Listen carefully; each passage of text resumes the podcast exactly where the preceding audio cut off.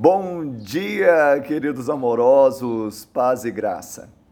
Ele é como árvore plantada junto à corrente de águas, que no devido tempo dá o seu fruto, e cuja folha não murcha, e tudo quanto ele faz será bem sucedido. Salmo 1, verso 3.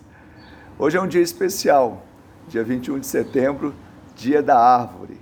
Amanhã, dia 22, começa a primavera. Em Uberlândia, a última chuva é, significativa caiu no dia 20 de maio. Então nós estamos há meses sem chover e hoje choveu. E a palavra do Senhor diz que nós somos como árvore plantada junto a ribeiros de água. É onde realmente nós recebemos na nossa raiz aqueles nutrientes, a irrigação e podemos produzir frutos para o louvor da glória de Deus. Que assim seja na sua vida, que Ele te abençoe e te dê uma semana de bênção e vitória, em nome de Jesus.